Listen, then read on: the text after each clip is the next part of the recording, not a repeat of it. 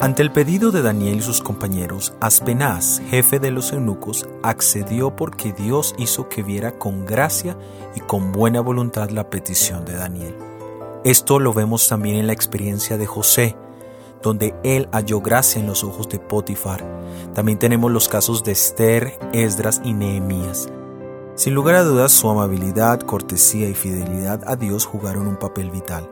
Ellos siempre le dieron la gloria a Dios. Dios siempre trabaja con los que cooperan con Él. Si en nuestras vidas tenemos la gracia y la buena voluntad de las personas, las puertas que deben abrirse se abrirán, las cosas que han de llegar llegarán.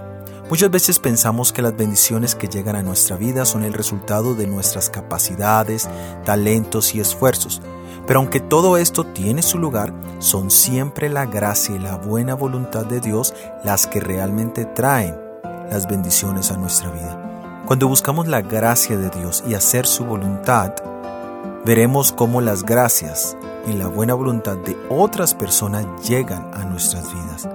Esto nos enseña a depender más de Dios y menos de nosotros mismos entendiendo que es la influencia de Dios la que toca los corazones y la que abre las puertas. Así, nosotros somos motivados a caminar agarrados firmemente de la mano del Todopoderoso.